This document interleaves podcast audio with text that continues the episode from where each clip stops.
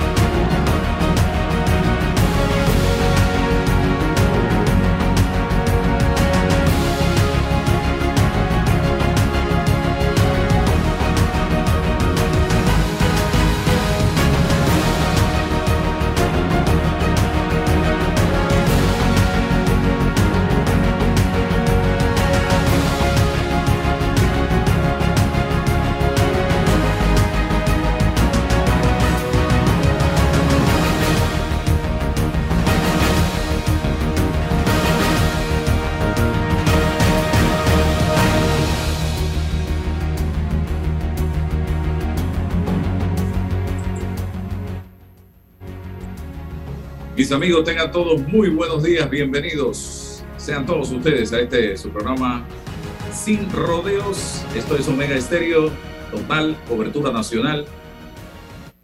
Y también a través de todas nuestras plataformas de redes sociales como Instagram, TikTok, YouTube, Twitter, Facebook, fanpage. Están conectadas todas en este momento para que permitirles a ustedes el análisis junto a nosotros de los temas nacionales. Hoy vamos a tener invitado a Pedro Miguel González, secretario general del PRD, y en mesa, en sala, perdón, como todos los jueves, nuestro compañero César Relova, como todos los días, y los jueves va a estar con nosotros eh, David Sayer Torrijos, precisamente en eh, el análisis, así como los lunes tenemos a Rolando Rodríguez, los martes a Ana Matilde Gómez, los miércoles a Raúl Osa, los jueves vamos a tener a David Sayer Torrijos compartiendo con nosotros todos los temas que abordemos en la hora de programa. Vamos a hacer una pausa, eh, cumplimos nuestro compromiso comercial y retornamos inmediatamente para entrar en materia. Adelante, don Roberto Antonio Díaz. Ingresa a panamadigital.gov.pa. Solicitud certificación de cancelación de obligaciones. Los prestatarios pueden solicitar su certificación de cancelación de obligaciones para registrar su bien inmueble ante las entidades correspondientes. Recuerda, tramita en panamadigital.gov.pa. Hola amigos, hoy les contaremos en cuatro sencillos pasos cómo lograr sus metas ahorrando con caja de ahorros. Paso 1. Determina la cifra que puedes ahorrar y lleva un control de tus gastos. Paso 2. Plantéate una meta. Paso 3. Abre una cuenta de ahorros en caja de ahorros que tiene para niños, jóvenes y adultos. Paso 4. No te lo gastes todo y ahorra para el futuro, porque con esfuerzo puedes lograr todo lo que te propongas. Caja de ahorros, el banco de la familia parameña pura de nuestra tierra, riqueza inmensa de vida y salud. Si gastas agua de más, se la quitas a los demás. Al cepillar tus dientes, cierra la llave, ahorrarás en tu consumo y alcanzará para todos. Gobierno Nacional, idam.gov.pa. Somos agua.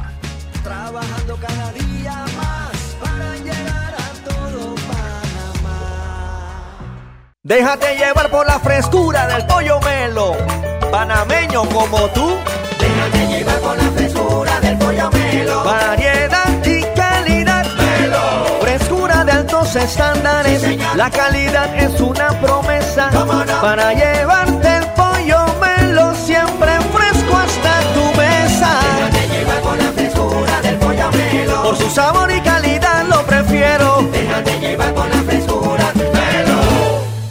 En Panama Ports sabemos que el deporte es fundamental para la salud física y mental de niños y adultos. Por eso apoyamos el deporte nacional. Orgullosos de nuestro equipo de trabajo, comprometido con todos los panameños. Hola, ¿has paseado en el metro? Es bien bonito, pero es importante dejar salir antes de entrar al tren, circular siempre por la derecha, no botar ni un solo papel, no consumir alimentos y bebidas en la estación. Eres grande Panamá, abriendo rutas al progreso, caminando hacia el futuro, avanzando en el proceso. Eres grande Panamá, juntos vamos creciendo. Con la ampliación de la carretera Puente de las Américas a Raiján, más de 600.000 familias se verán beneficiadas con una mejor calidad de vida. grande Panamá, juntos vamos creciendo. Un gobierno en acción. Ahorrar para cumplir tus objetivos, claro que emociona. Abre una cuenta de ahorros en Credit Corp Bank y empieza a disfrutar de sus beneficios. Credit Corp Bank, cuenta con nosotros. Para develar lo que es cierto, hace falta hablar sin rodeos con Álvaro Alvarado. Bueno, me voy a comer con una estrella. Espérate, ¿y tu esposa sabe? Claro, ella sabe que la estrella del sabor es American Star. Y por eso en la casa comemos delicioso.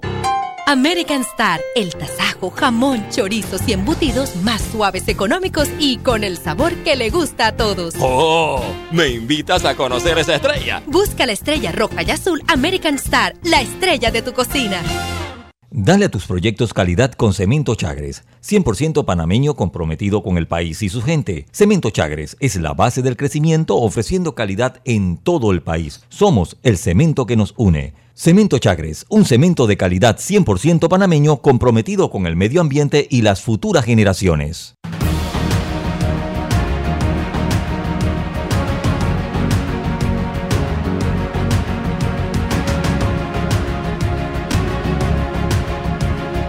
Bien, seguimos adelante. Ya viene Pedro Miguel González y me avisa Roberto, ¿lo tenemos? Eh, para los que no lo tenemos, vamos a dar. Se salió de la sala. Te voy a dar el Él número. quizás se Roberto. está tratando de conectar como usuario y ahí le pido una contraseña. Te voy a Si dar, le da clic al link, entra automáticamente. Te voy a dar el número de Pedro para que lo llames rapidito y eh, ahí están los teléfonos. Voy a decirle acá, te está llamando, pero sí. Eh, les quería decir a los que me sintonizan a través de la emisora antes de que entre Pedro que están circulando un video de un señor, un joven abogado, acompañado de un perrito que lo lleva cargado, donde plantea ahora como argumento de esta iniciativa de revocatoria de mandato, que hay quienes la favorecen, hay quienes la critican. Yo, yo favorezco la iniciativa porque pienso que quien pone al, al, político es el pueblo y el pueblo debe tener la posibilidad de sacarlo. Habrá que determinar la constitucionalidad o no y de eso lo hemos discutido en reiteradas ocasiones.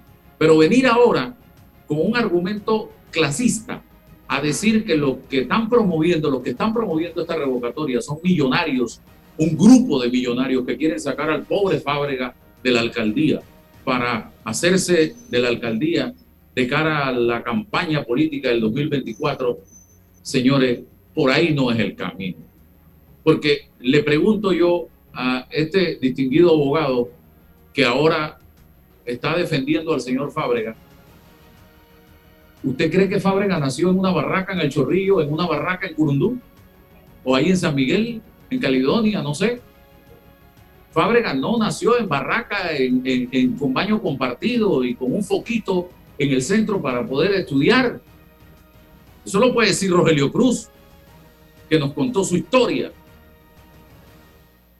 Pero el señor Fábrega no pertenece a una clase social eh, de extrema pobreza. El señor Fábrega es una persona de recursos económicos y eso él no lo puede negar.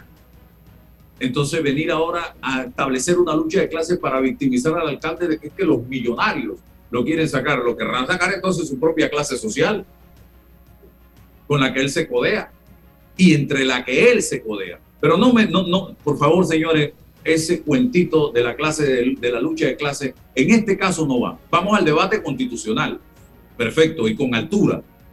Vamos al debate político, con altura, pero no a través de la lucha de clase, porque ese cuento, señores, no se lo coman y no se lo crean, porque por ahí no es. Aquí estamos hablando de un alcalde que está siendo cuestionado porque no ha logrado llenar las expectativas de quienes lo eligieron en el distrito capital y se ha, se ha obsesionado con temas como una playa, un mercado del marisco, en un área donde ya hay un mercado del marisco. Y, con y, por su estilo, yo no sé cómo este señor es político, el político debe ser humilde, debe, sumar. Este señor cada vez que habla resta y está lleno y caracterizado por la soberbia, que es el peor enemigo que puede tener un político. Eh, César Breve y, David. Sí, buenos días Álvaro, buenos días David, bienvenido acá con nosotros en Sin Rodeo formalmente. Y buenos días a todos los que, los que nos escuchan, a la expectativa de que Pedro se, se incorpore al programa. E, este, este hecho político del proceso de revocatoria del alcalde Fábrega, un hecho político, tiene por supuesto que ribetes jurídicos y nosotros o los hombres de ley, en principio por formación y por cultura, analizamos el, fenómeno político desde el ámbito de lo jurídico, de lo constitucional. Se vale, por supuesto, es legítimo el análisis político sobre este, este, esta revocatoria, este proceso algunos llaman democrático, algunos llaman de democracia directa, de la oportunidad de que el pueblo pueda también censurar al, al, que, al quien le delega eh, el poder político en este momento. Nosotros no, nosotros nos oponemos a esa teoría propiamente porque consideramos que la democracia está revestida, por supuesto, de un asunto de orden constitucional. Democracia, pero con constitución. Pero en el debate político también es legítimo, don Álvaro, argumentar desde la base ideológica un programa de lucha de clase si está equivocado o no, bueno, él tendrá que asumir las consecuencias de lanzar esa teoría, porque es tan difícil que aquí la izquierda está quedando o está haciendo cosas que tradicionalmente la derecha hacía y viceversa, se confunde y no se sabe quiénes están en la derecha, cuáles son los principios y quién está a la izquierda y cuáles son los principios. Así que es difícil em, interpretar argumentos ideológicos o clasistas cuando no hay una definición clara ideológica sobre lo que están proponiendo las organizaciones que son eminentemente ideológicas. No creo, no creo que este asunto sea un, un tema ideológico. Es, creo yo, sobre una censura de la ejecutoria del alcalde Fábrega, pero desde mi punto de vista se estrella con un asunto eminentemente constitucional. La democracia sí, pero con orden constitucional. Y en este caso considero que no existen esos parámetros. David. Está en mute. micrófono. Micrófono, David.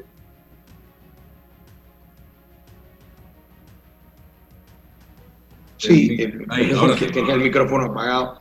Miren, yo estoy siempre y estaré en contra de él. O sea, la constitución es muy clara. No hay fueros ni privilegios, ni para ricos ni para pobres.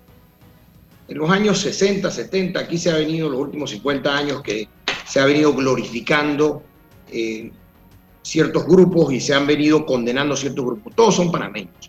Si tiene o no tiene dinero, eso no es el problema. El problema aquí creo que es un tema de los ciudadanos tratando de ejercer su derecho. No sé si eh, yo no podría decir que estoy a favor ni en contra de la revocatoria, pero creo que sí es un ejercicio democrático interesante Vamos a ver el resultado. Igual la revocatoria no va a ocurrir por las firmas, que son muchas. La revocatoria tiene que ir a un referéndum. Y creo que el comentario que hace Álvaro, que es muy interesante, igual quien quedaría en caso de que se revoque el mandato, no estoy claro si se va a nuevas elecciones o si queda la vicealcaldesa temporalmente, No, porque sí, creo queda que la vicealcaldesa, ya no el tribunal lo aclaró. Queda la vicealcaldesa, quedaría la vicealcaldesa. Exacto. Entonces, el tema este de, de luchas de clases y esto que yo creo que ya de una vez por todas tenemos que acabar con este tema de lucha de clases y, y que, señores, no podemos glorificar la pobreza ni podemos glorificar a los ricos. Todos somos iguales ante la ley. No debemos hacer ningún tipo de distinción. Todos tienen derecho. Un ciudadano que es rico tiene igual derecho que un ciudadano que es pobre. Aquí hemos querido cambiar las leyes para que unos tengan más que otros. Yo estoy en contra totalmente de, eh, de darle beneficios a uno o darle fueros y privilegios a otros, sea rico o sea pobre, por cierto, porque la pobreza no es una enfermedad, pero la riqueza tampoco es una enfermedad. Así que yo creo que meter la lucha de clases en este tema es un argumento sin sentido. Yo creo que la- las partes, ambas partes tienen que argumentar si el señor alcalde está haciendo su trabajo, que argumenten, y si el señor alcalde no, está haciendo su trabajo. Pero yo sí tengo un, ar- un argumento que quisiera hacer, Álvaro, y es que la alcaldía de Panamá cada día tiene menos funciones. No están a cargo del parque más grande que tiene, que es la cinta costera. Eso lo maneja el Ministerio de Obras Públicas con un, con un contratista. No está a cargo de la basura, que era la principal función de la alcaldía. No está a cargo de la mayoría de las funciones. Entonces, ¿qué- ¿en qué han quedado? En construcción de mercados. O sea, la alcaldía de Nueva York tiene la fiscalía y el Ministerio Público de Nueva York, tiene el transporte, tiene eh, eh, eh, las aceras, tiene todas las funciones de una gran ciudad. En Estados Unidos las ciudades todas tienen las escuelas, tienen y una cantidad de cosas que en Panamá yo no sé, pronto la alcaldía se quedará sin funciones porque el Ejecutivo, que, que, que realmente tiene mucha fuerza en la ciudad capital, le ha ido quitando funciones, quitando funciones, quitando funciones, y al final la alcaldía ha ido quedando como una esquina y que, como, como decía, ni siquiera pueden eh, eh, administrar el parque más importante que tiene la ciudad. Así que esos serían mis dos centavos en este tema por miedo. Bien, Pedro Miguel González, bienvenido a Sin Rodeos. ¿Qué piensa el secretario general del partido en gobierno y en la alcaldía, precisamente, de este ejercicio que se está desarrollando en este momento de revocatoria de mandato y que constitucional o no, ese es un debate que lo tendrá que resolver la Corte Suprema de Justicia y no nosotros. Esto pareciera, a mi parecer, usted tiene todo el derecho de estar en contra y decir lo que usted quiera. Es el malestar de una población producto de la forma de ser y de administrar la alcaldía del señor Fábrega. Adelante, don Pedro Miguel. Bueno, gracias por la, gracias por la oportunidad. Buenos días a ustedes y a toda la audiencia. Eh, ya he opinado públicamente sobre el tema. Eh, es un ejercicio a todas luces inconstitucional. No está contemplado dentro de la Constitución. Cuando debatimos la reforma constitucional, si te remites a las actas de la Asamblea Nacional cuando se debatió este tema, en la reforma de 2004 dejamos claramente planteada esa situación de que no aplicaba para los alcaldes. Y yo sí creo en el poder ciudadano, en efecto, pero también en el Estado de Derecho. Si los panameños no hemos acordado esa posibilidad, eh, estoy seguro de que cuando eventualmente la Corte Suprema de Justicia eh, tome su decisión, lo hará conforme a lo que establece la Constitución. Y si por alguna circunstancia básicamente por las condiciones en las que nos encontramos, el malestar ciudadano que existe, eh, llegar a, a concluirse con, un- con una revocatoria de mandato sería quizás el único alcalde en la historia de este país al que se le revocaría el mandato. Porque una vez que se dé el, el fallo de la Corte Suprema de Justicia, quedará, quedará descartadas la- las normas que se han venido eh, desarrollando por parte del Tribunal Electoral y los decretos que han venido reglamentando normas legales al respecto, pero bueno, en la pirámide de, de Kelsen la, el rango superior lo tiene la Constitución y, y evidentemente es un ejercicio que se está desarrollando que es eh, inconstitucional. Creo que también es injusto si el, si el, el génesis de este ejercicio es el no haber cumplido con tales o cuales eh, planteamientos hechos durante la campaña, creo que es injusto dado que estamos viviendo una circunstancia muy especial, inédita en la historia de la humanidad, eh, ceñirse a eso para justificar el ejercicio. Yo creo que es algo que se ha venido politizando eh, en extremo Y, y espero que la Corte Suprema de Justicia, dada la importancia que se trata del municipio más importante del país, no demore tanto en, en tomar su decisión, porque en efecto es un ejercicio a todas luces inconstitucional. Bien, la opinión del secretario general del Partido Revolucionario Democrático, Pedro Miguel González, en relación con este tema. Pero bueno, vamos y se le respeta. Vamos a eh, el tema político. El PRD se enfrenta a un proceso electoral interno para elegir a su nueva junta directiva. Eh, ¿Usted cree, señor González, que se podrá lograr en medio ya del proceso que concluye el 15 de mayo con la, eh, la, la elección entre los delegados del partido de esa junta directiva, alcanzar una nómina de consenso, porque ya se está produciendo eh, renuncias a candidaturas y se están analizando, porque lo sé, por parte de otros candidatos, renuncias a ya candidaturas inscritas. Unos tratando de lograr un consenso, otros buscando que las elecciones se suspendan o se pospongan para más adelante ante las coyunturas que vive el partido en este momento. Analicemos eso, don Pedro Miguel González. Yo, lo manifesté el día que nos postulamos, todavía es posible llegar a entendimiento, sin duda. Eh, durante meses, eh, ya más de, uno o dos años hemos venido viendo este tema, hablándolo con distintos sectores dentro del partido, hemos tenido incluso entrevistas al respecto. Yo pienso que es posible llegar a, a entendimiento para tener una nómina en la que converjan o una dirección política en la que converjan los distintos sectores del partido eh, en función de, nuestro plan estratégico, en función de una visión compartida de, del futuro del país y del partido, y no en función de candidaturas electorales preconcebidas como lo planteé en algún momento. Yo creo que todavía existe esa posibilidad dentro de la gama de candidatos que existen en cada uno de los cargos. Hay mucha gente que reúne el perfil para estos entendimientos. Ahora, cada día que pasa se hace más difícil. El próximo sábado inician los congresos de área, nosotros los denominamos popularmente congresillos. Eh, durante los días sábado, domingo y lunes se van a desarrollar 16 de los 26 congresillos. Pasado todo esto, eh, cada, cada vez es mucho más difícil, pues, porque se van generando compromisos eh, en las áreas territoriales, que son, al final son los que deciden quiénes son los que van a liderizar el partido. Y creo que esta semana habría sido crucial para, para antes de que arrancaran los congresos de área, para llegar a estos entendimientos. Quizás en las próximas horas esto pueda ocurrir. Usted se mantiene dentro de eh, la candidatura, ¿usted no va a declinar a la candidatura, señor Pedro Miguel González? Sí, bueno, gracias por la pregunta.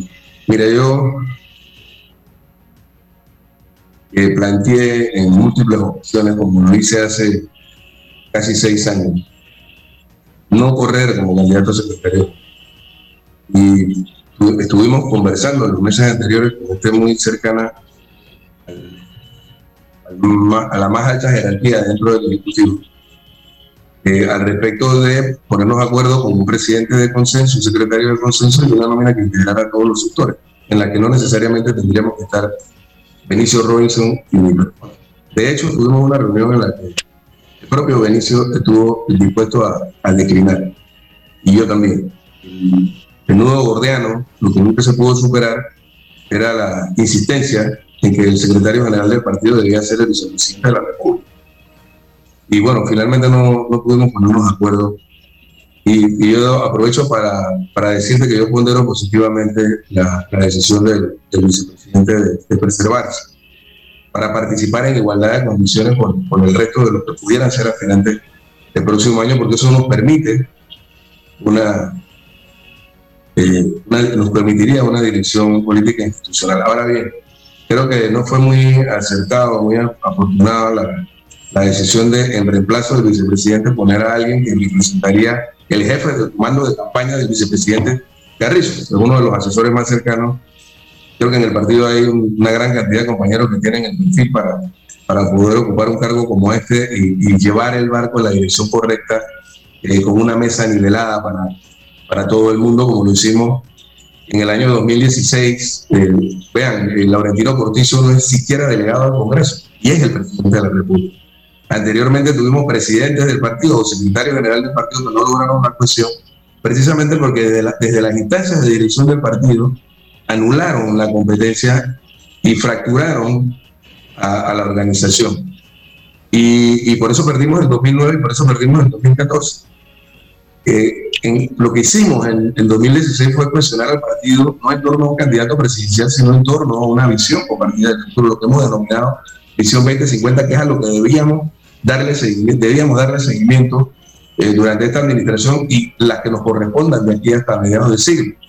Entonces, eh, pretender convertir a la dirección de del partido en el comando de campaña de un eh, precandidato presidencial sería un retroceso enorme. Otra cosa que me parece que es un, retroceso eh, mucho mayor que regresar a lo que teníamos antes de 2016 es pretender desde la dirección del gobierno imponer una dirección política en el partido. los liderazgos en una organización como la nuestra deben emerger de abajo hacia arriba, desde la base del partido hacia arriba y no ser impuestas desde el poder político. Ya hago esta reflexión. Si nosotros permitimos que esto ocurra, no estaríamos retrocediendo, retrocediendo lo que teníamos eh, antes de 2016. Estaríamos retrocediendo lo que teníamos antes del 89. ¿Qué ocurrió con la muerte de Omar y esta es una reflexión que poco se ha hecho en el partido, aprovecho la oportunidad para eso. Lo que ocurrió es que el repliegue que había sido dispuesto por Omar Torrijos, que todos históricamente le hemos reconocido, de replegar a los militares a los cuarteles y permitir que el componente civil que había apoyado el proceso revolucionario liderizara una organización política que compitiera con los adversarios, esa, esa decisión se reversó y los militares entraron nuevamente en la escena política y lo a partir del año 82, eh, la dirección política del partido se decidía en la comandancia, primero de la Guardia Nacional y posteriormente de las Fuerzas de Defensa, es donde estaba ubicado el poder político real del país. Entonces sería retroceder a una etapa anterior incluso a la invasión de Estados Unidos. Nosotros superamos todo eso en la etapa post-invasión y y pienso que son muchas cosas las que están en juego más que las aspiraciones presidenciales de uno u otro. Aquí lo que está en juego es realmente qué partido político queremos. Si nosotros realmente estamos dispuestos en este Congreso a sepultar al clientelismo, a, la imposición de liderazgo a través de la utilización de recursos del Estado, por ejemplo, o de prebendas o de beneficios, y, y queremos realmente determinar liderazgos en el partido en función de propuestas y de visiones compartidas de lo que debe ser el futuro del partido y del país, o si por el contrario regresamos a esa etapa. Es, algo mucho más profundo lo que está en juego. Y creo, y creo, Álvaro, perdona si me extendí en la respuesta, creo que es posible hacerlo, pero dadas las condiciones que tenemos en este momento. Eh, yo pienso que no es viable declinar la, la, la, aspiración. Era viable en el caso de la Secretaría General hasta antes de las postulaciones, porque fíjate, yo estuve aquí en este despacho hasta el último minuto esperando a ver si el contendor que yo tendría sería José Gabriel Carrizo. Si era así, yo tendría en, con todas las desventajas del mundo que enfrentarlo a él, por una cuestión de principio. Pero si era el presidente de la República, que no puede ser candidato presidencial en el, en el 2024, pudimos haber construido una dirección de consenso en torno a esa figura y lo manifesté en una y otra y otra reunión a lo largo de los meses pasados. Si era él, entonces yo habría adoptado una posición distinta y habríamos podido avanzar hacia la construcción de esa dirección de consenso. Pero dada esta circunstancia de que lo que tendríamos era, sería de secretario general al jefe del comando de campaña de un precandidato presidencial, ese retroceso, por una cuestión de principios, no lo podemos permitir. Y por eso, entonces, nosotros eh, eh, vamos a mantener nuestra candidatura hasta el final. Creo que sí pudiera ocurrir lo contrario, eh, pensando en alinear a la dirección del partido con la gestión de gobierno y que la gestión de gobierno permita la corrección de rumbo. Porque lo que ha ocurrido durante estos eh, casi tres años es que se ha venido gobernando al margen de las estructuras del partido. No ha habido una sola decisión que se haya tomado en la alta gerencia del gobierno durante esta administración que haya sido debatida y consultada. Yo podría mencionar muchísimas decisiones estratégicas que fueron discutidas incluso a nivel del directorio nacional durante las administraciones de Ernesto Pérez Valladares y de Martín Torrijos que permitieron el alineamiento del partido, que permitieron el alineamiento de la bancada de diputados y de toda la gestión de gobierno en función de esas decisiones. Por ejemplo, por ejemplo, en el gobierno de Pérez Valladares, cuando se tomó la decisión de discutir o, de hacer un debate nacional sobre el Centro Multilateral Antidroga, podía representar el riesgo de la presencia militar norteamericana más allá del, año 2000. De todo eso se discutió primero en todas las instancias del partido y logramos incluso una resolución del directorio nacional del partido que autorizó al presidente Ernesto Pérez Valladares a una decisión tan estratégica y tan sensitiva como esa. O en el gobierno de Martín, cuando discutimos reforma eh, fiscal, reforma del seguro social, ampliación del canal, todo se discutió en las instancias del partido.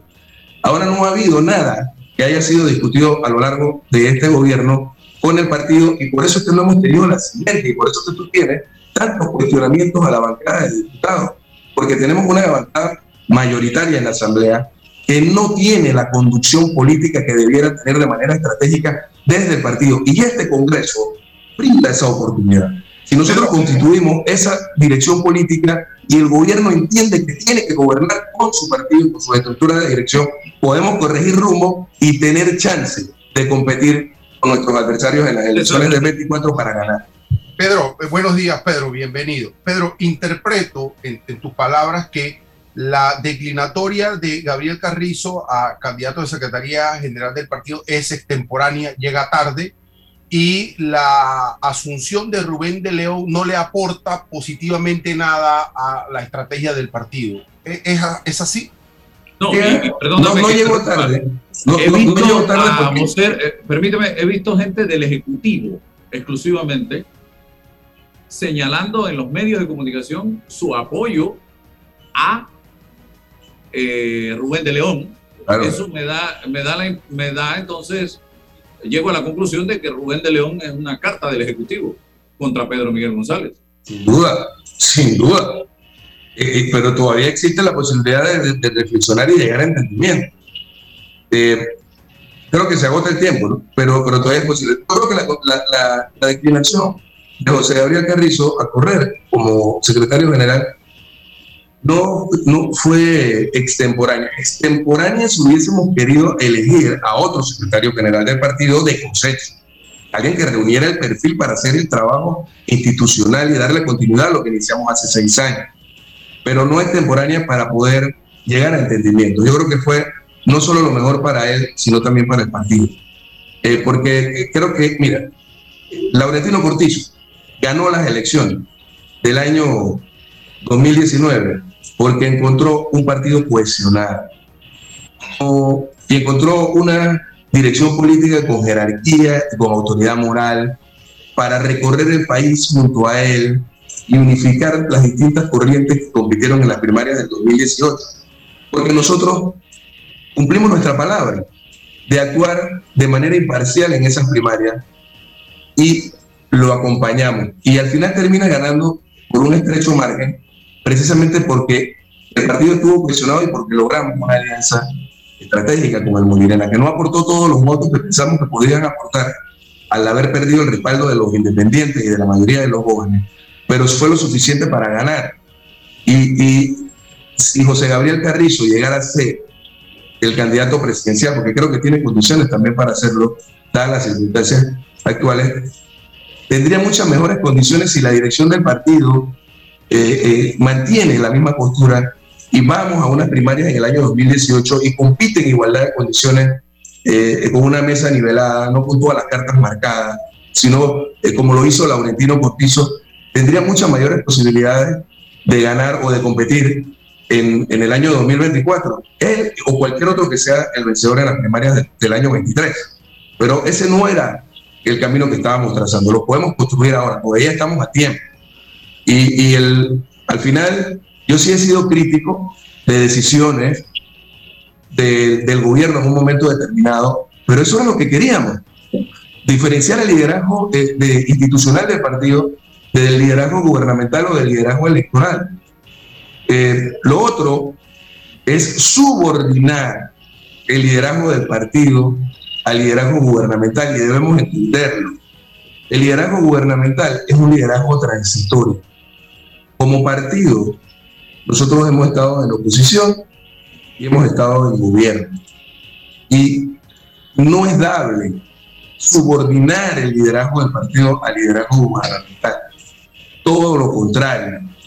El que sea presidente de la República los que ocupen cargos de dirección ejecutiva, eh, incluso los diputados, los representantes, los alcaldes en la Asamblea eh, eh, Nacional o en los municipios, deben seguir lineamientos partidarios, no en el PRD, en cualquier organización política, porque para eso existen. Al final los ciudadanos votan por proyectos políticos, por propuestas eh, para el beneficio de los ciudadanos. ¿Y quién puede darle seguimiento? La organización, la inteligencia colectiva. Tú no puedes descartar y desechar eso. Y pretender entonces de que el partido esté subordinado al liderazgo de unas cuantas personas que no tienen en un momento determinado la jerarquía dentro de la organización política. Eso es, parte del debate profundo que, tenemos nosotros en este Congreso. Lo hemos venido arrastrando durante eh, un par de generaciones. Esta no es la primera vez que los que creemos en el partido institucional y programático nos enfrentamos a los que creen que el PRD debe ser solo una maquinaria electoral. Hay quienes piensan eso y, se arropan con la bandera del turismo pensando que eso debe ser el partido. No, el, cuando Mato Ríos creó este partido habló de un partido de nuevo tipo, un partido con programa. Y por ahí hay un video muy corto que, se transmite, se replica mucho en redes sobre palabras del propio Torrijos Valdez. O sea, nuestro partido no es un partido, o no debe ser un partido electoralista, un partido que solo piensa en elecciones, ganar el poder para beneficiarse de él. No, nuestro partido es un partido que está llamado a transformar a la sociedad panameña y que a veces estará en gobierno y a veces en oposición, pero estando en gobierno o en oposición sigue lineamientos concretos y específicos. ¿Y quiénes determinan esos lineamientos? En un partido democrático. Los entes colegiados, el Congreso, el Directorio Nacional, el Consejo Directivo Nacional, el Comité Ejecutivo Nacional del partido. Y nosotros quisiéramos ver al presidente Cortizo y al vicepresidente Carrizo, como lo hizo Pérez Valladán, como lo hizo Martín Torrijos, reunido con la dirección de su partido, no para imponerle decisiones, no para explicarle qué se ha decidido desde el poder, sino para debatir y discutir qué es lo que se va a hacer. Y una vez que se tomen las decisiones, entonces avanzar en la dirección correcta. Estamos a tiempo de corregir rumbo. Pienso que el gobierno puede actuar de la manera correcta y permitir que los liderazgos en el partido emerjan de manera natural, de, no impuestos eh, votando funcionarios, presionando, chantajeando, ofreciendo, porque eso no es torrijismo. Si hubo algo que Torrijos criticó y repudió, fue precisamente esas prácticas clientelistas que se practicaban por los partidos políticos hasta 1968 y lamentablemente en Panamá. Eso lo he denunciado eh, muchas veces. Tenemos un modelo político muy parecido a lo que había antes de 1968. Lo que teníamos antes del 68 era elecciones cada cuatro años y los grupos que llegaban al poder político se beneficiaban de las decisiones del Estado para los grupos de poder que los habían apoyado económicamente. Y lo que tenemos después de la invasión es algo muy parecido, muy parecido. Y ahora tenemos pues, nuevamente por tercera vez al, al torrijismo en el poder. La diferencia nuestra con los otros partidos era esa. Y si no corregimos rumbo y actuamos genuinamente en base a nuestro ideario, entonces vamos a parecernos más a los otros partidos políticos y no habría ninguna diferencia entre un gobierno del PRD y un gobierno de cualquier otro partido político. Entonces, ahora tenemos la posibilidad de hacer esa corrección. Este Congreso es maravilloso. Creo que se están dando las condiciones para tener esa dirección institucional con carácter, con jerarquía, con personalidad propia y que pueda entonces en la, en la, gerencia, la alta gerencia del gobierno, entenderse con esa dirección política para enderezar el rumbo, porque por el camino que vamos, vamos rumbo a una aparatosa derrota en el año 2024. Si no corregimos rumbo desde la alta dirección del gobierno, en sinergia con la dirección del partido, el resultado del 2024 para nosotros puede ser muy parecido a lo del panameñismo en el año 2019. Sí, sí Sí, y le agradezco mucho al secretario general, creo que ha hecho unos muy buenos puntos.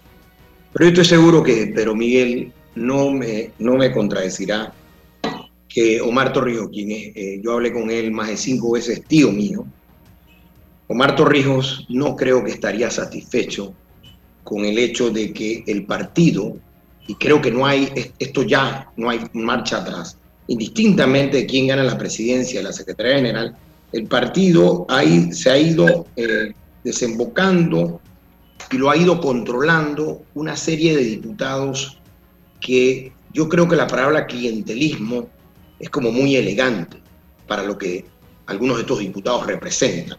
Yo no creo que Marto Ríos podría, eh, el otro día le pregunté a, a, la hija de un, una, una, hermana de Omar Torrijos, le pregunté que si Omar Torrijos reviviera hoy, si estaría satisfecho con que el partido lo controlara una serie de diputados más que clientelistas, porque clientelismo, para mí clientelismo es alguien que utiliza los recursos propios o de sus donantes para lograr votos. Pero cuando se usan los recursos del Estado para tratar de tomar control de un partido y para tratar de ganar elecciones, eso es un doble delito. Porque una cosa es con recursos propios y otra cosa es con recursos propios o levantados a través de donantes, etc. Y otra cosa es con recursos del Estado hacer el clientelismo que para mí y para eh, Hans Hermann Hoppe, uno de los economistas que yo sigo, de la Escuela Económica Austríaca, para mí eh, el, tema de el clientelismo no es más que una compra disfrazada de votos. Y el tema de una cantidad de cosas que se hacen. La Asamblea de Diputados, la mayoría de los diputados y, y muchos de los que quieren tomar control del Partido Revolucionario Democrático, el PRD, son diputados que no les interesa la legislación nacional. Simplemente están ahí por intereses locales o intereses personales. Entonces, ahora quieren tomar control del partido y creo que lo van a hacer. Tan siquiera va, a ser nuevamente un, eh, eh, un CEN controlado desde la Asamblea Legislativa. Pero lo que ha ido ocurriendo ahora, como le decía el licenciado Stout en un programa el domingo, es que el país se está convirtiendo, a pesar de que la Constitución no establece esto, no en un país eh, presidencialista, sino en un país que pareciera ser un país eh, donde la Asamblea es quien controla todos los órganos del Estado, pero más que los órganos del Estado, que controla todos los partidos políticos. Entonces, obviamente, ahí hay un tema interesante. A, mí me preocupa mucho también de que el PRD pareciera, o sea, yo lo estoy viendo, no estoy representando aquí ni al Ejecutivo ni a nada más nadie que a David Sayet Torrijos. Y a mí me preocupa mucho de que el PRD, y digo, más que preocuparme, me parecía un poco interesante o, curioso de que el PRD con mucha frecuencia parecía o ha parecido más el partido de oposición y los diputados de la Asamblea han parecido más muchos diputados de oposición que diputados de gobierno. Y lo comentaba en, en el programa pasado, Álvaro, porque el PRD pareciera ser la principal oposición del gobierno actual. Estoy hablando del partido o muchos miembros del partido. Y en la Asamblea pareciera que hay más hay más eh, eh, oposición recalcitrante por algunos diputados del PRD que por algunos diputados de oposición. Entonces, obviamente me parece que es, una, muy curioso y que le ha hecho muy difícil al órgano ejecutivo. Yo sí eh, en, todo momento pensé que, y lo mencioné en el programa pasado, que esos polvos iban a traer estos lodos. El hecho de que el órgano ejecutivo o el ejecutivo no, no, no fuera el secretario general del partido, que esto es primera vez que ocurre, Valladares fue secretario general del PRD durante todo su periodo. Martín Torrijos fue secretario general durante todo su periodo. Es la primera vez que eso no ocurre. Yo sé que hay algunos que dicen, no, esto debe estar separado. Sí, pero si fuera un partido como el Partido Demócrata o Republicano de Estados Unidos, que realmente quienes lo administran son básicamente personas que lo manejan eh, con base administrativa y no se meten en la parte política. Pero aquí el PRD se ha convertido en principal partido de oposición a veces del gobierno. Es más, comparemos los otros partidos. ¿Cuál de los otros partidos ha sido más recalcitrante que el PRD en algunas discusiones? Entonces, obviamente yo creo que no ha sido fácil para el Ejecutivo tener un partido que supuestamente lo debería apoyar y que no lo logra. Y eh, va a ser complejo también para las elecciones del 2024. En eso coincido con Pedro Miguel. Van a ser unas elecciones difíciles. No va a ser fácil. Yo sí creo que debe haber competencia. Lamentablemente creo que no hay la suficiente competencia en algunos de estos cargos porque se retiraron sí eh, veo interesante que el grupo de Pedro Miguel, que no sé si hay una nómina, pero está, entiendo que está la doctora Turner, está Pedro Miguel y otros.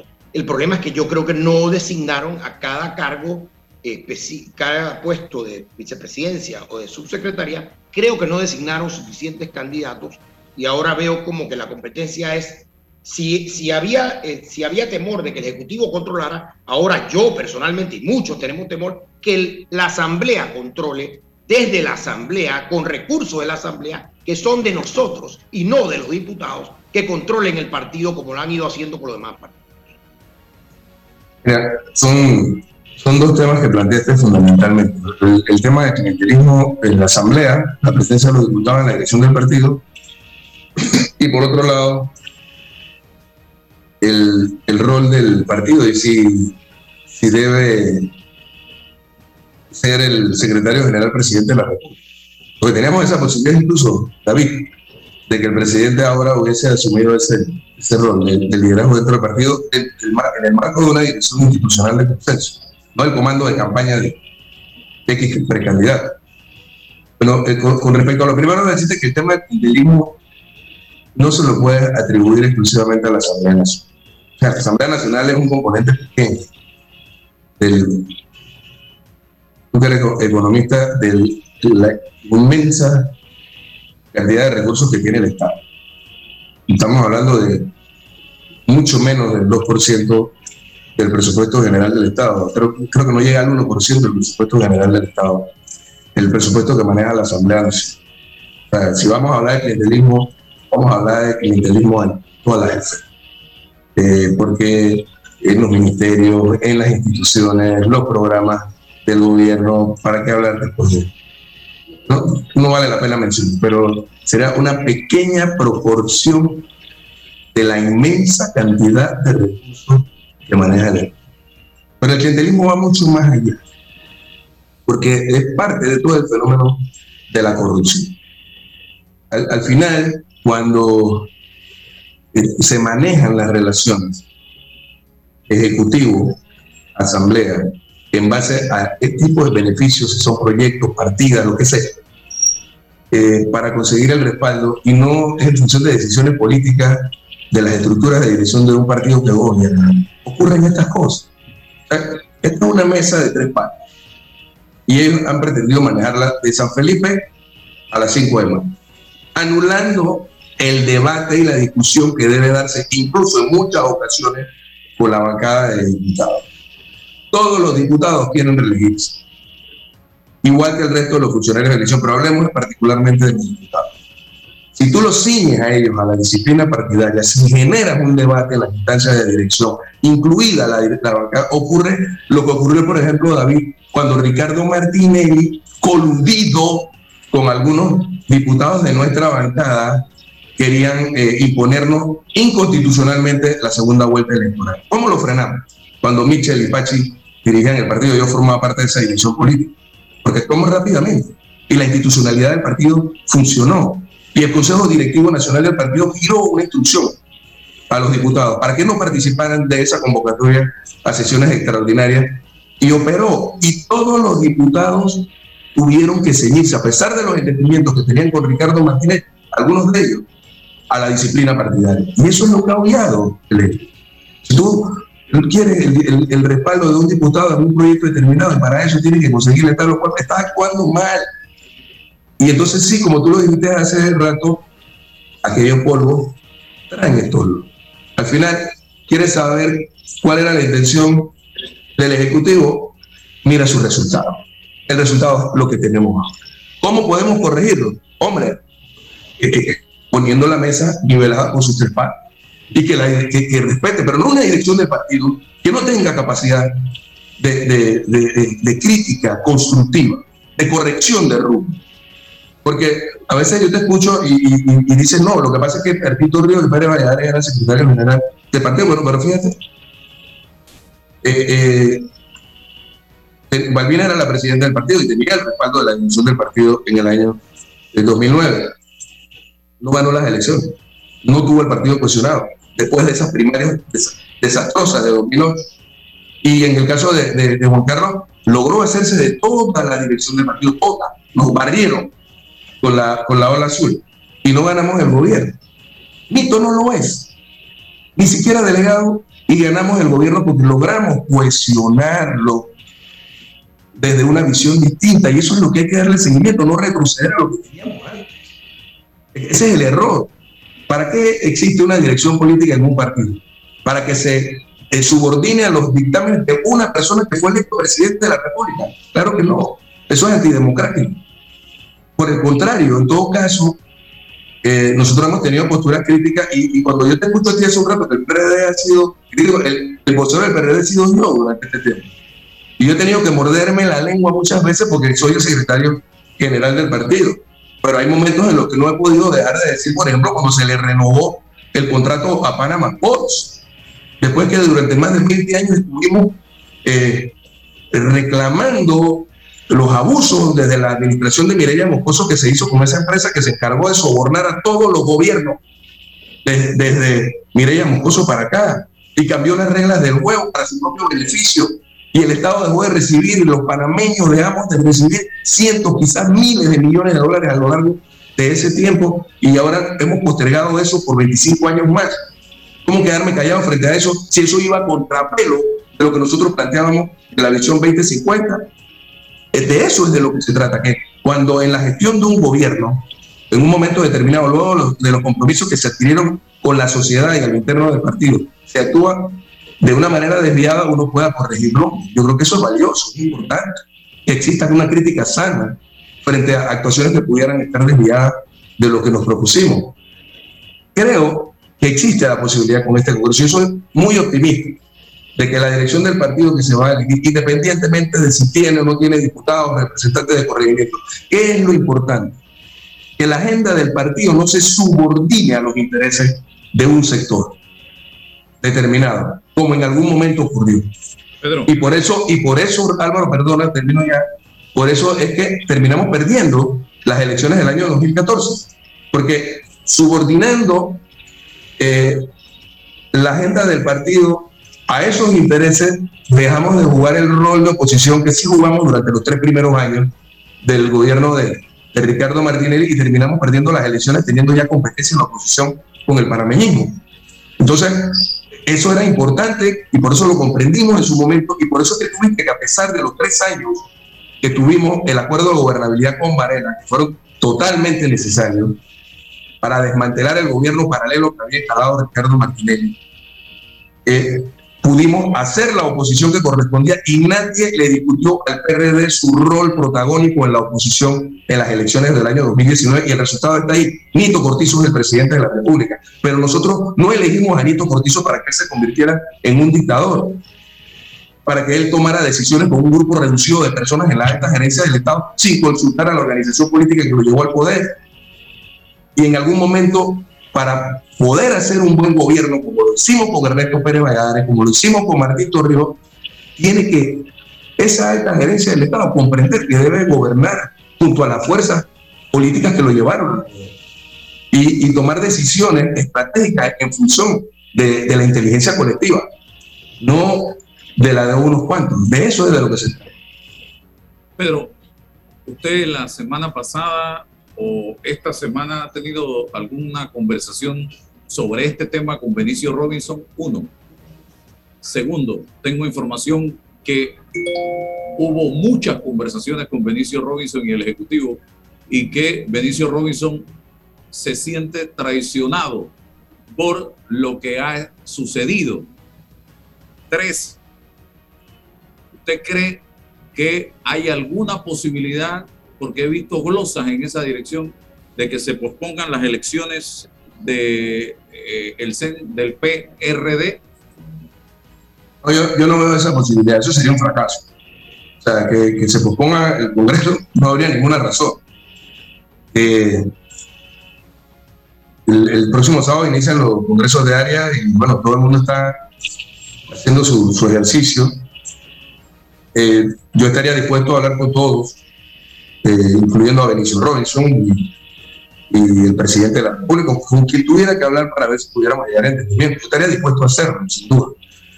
Eh, Yo soy capaz de hablar con dirigentes de la oposición también, como no voy a hablar con cualquier dirigente de, mi partido.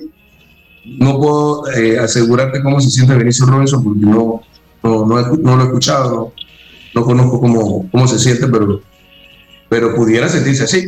Y de pronto del otro lado ocurre lo mismo, no sé. ¿Por qué? Eh, eh, ¿Por qué?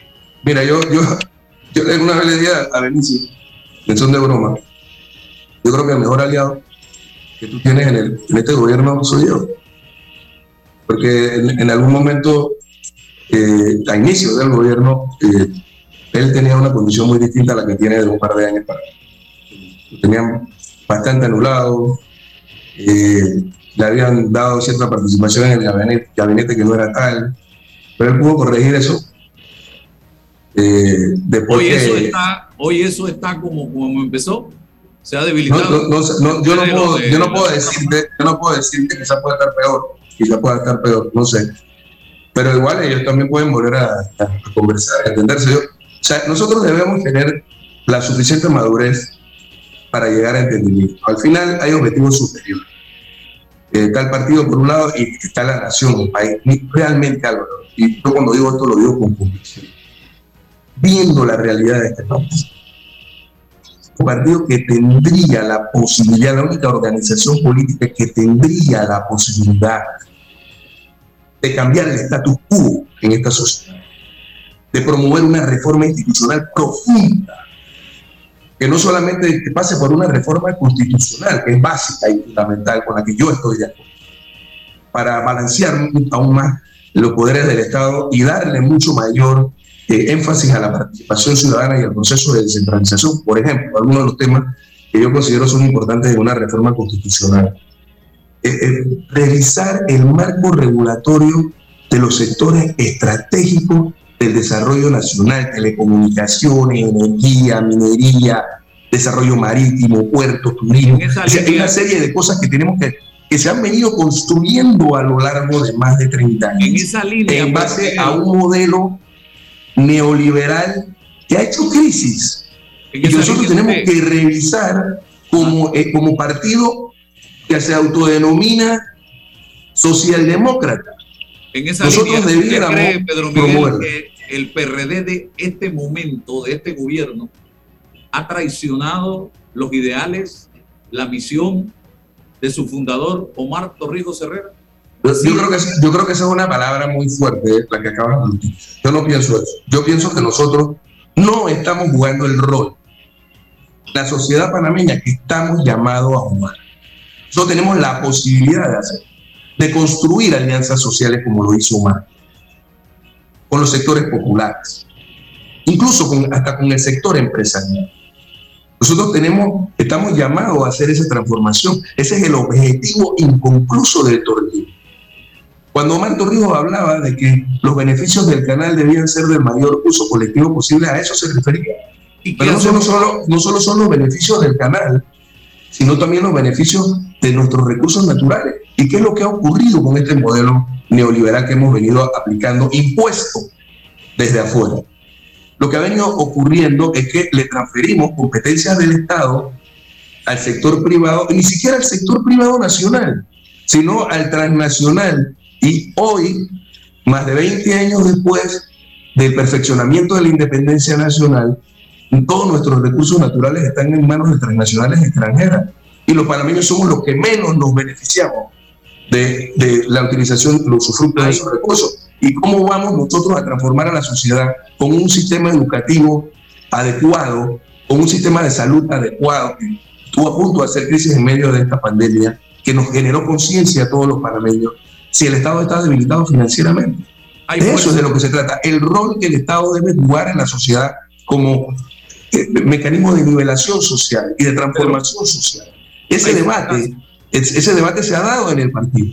Y porque se dio en el partido, existe una visión 2050, que la compartimos con ustedes en, en su momento, pero no estamos haciendo. Y bueno, la pandemia jugó un rol importante, pero ya estamos saliendo de ella, ahora podemos avanzar en esa dirección. Y para eso tiene que haber sinergia entre la dirección del partido, la conducción del partido y la gestión del gobierno. Se me está acabando el tiempo. Hay fuerzas oscuras que se quieren tomar la dirección del PRD. ¿Tiene futuro este partido si esas fuerzas oscuras se apoderan de este colectivo político?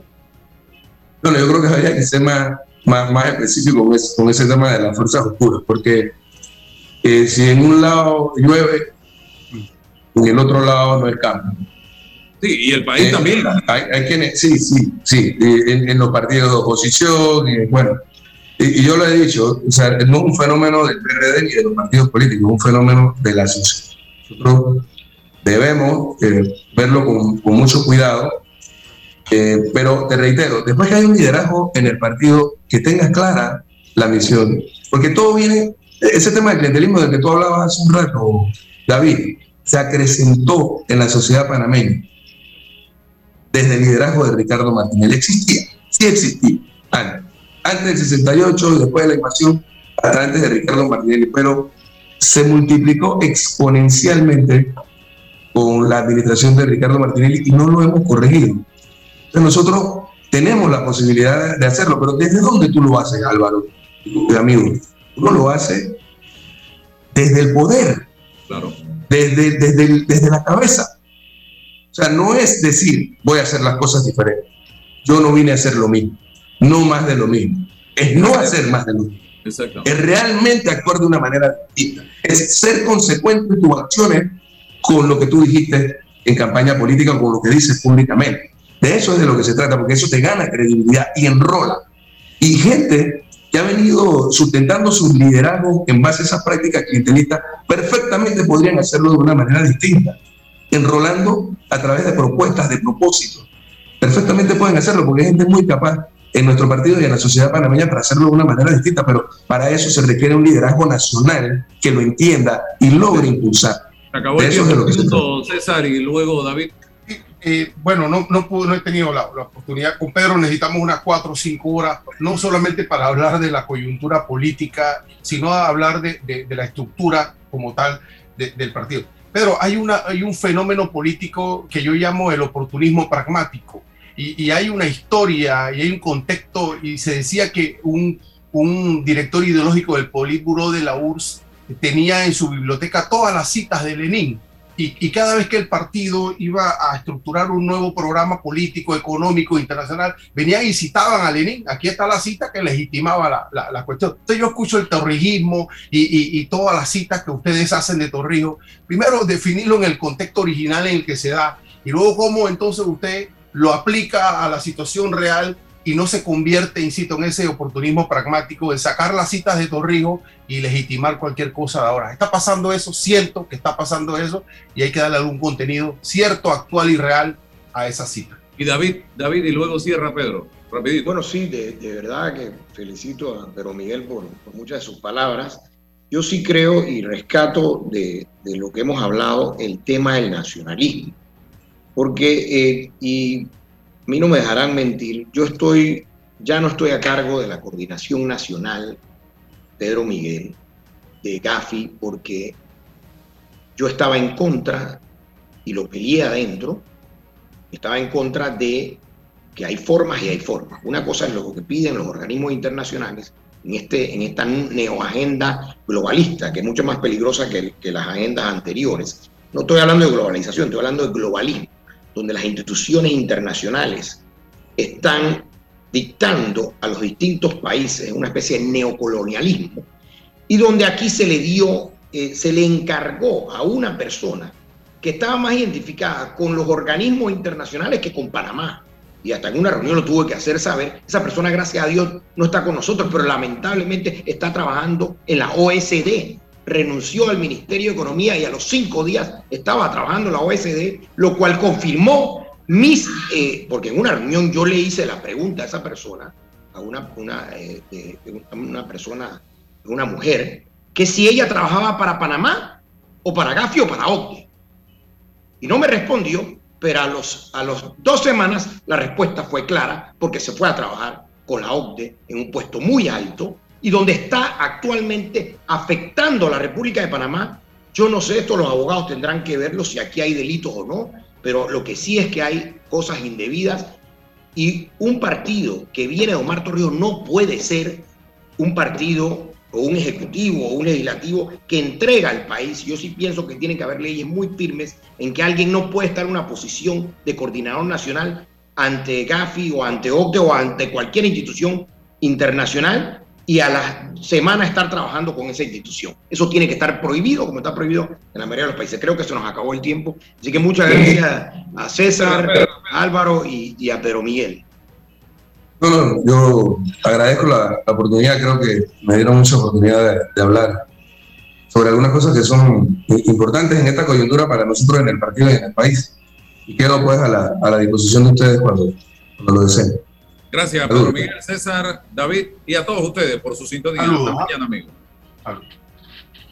Invierte en tu negocio y alcanza el éxito con la Superferia de Préstamos Mi Éxito. Excelentes beneficios en condiciones y aprobaciones. Escríbenos al 6330-2334. En Soluciones Financieras Mi Éxito estamos para ayudarte. Como es tradicional, se puso en marcha el Plan General de Elecciones Plagel en la República de Panamá este plan es un instrumento de planificación, supervisión, control y evaluación del proceso electoral. Con la implementación del PLAGEL, el Tribunal Electoral se prepara una vez más para cumplir con su mandato constitucional de garantizar la libertad, honradez y eficacia del sufragio popular. Tribunal Electoral, la patria la hacemos contigo. La información de un hecho se confirma con fuentes confiables y se contrasta con opiniones expertas. Investigar la verdad objetiva de un hecho necesita credibilidad y total libertad. Con entrevistas que impacten, un análisis que profundice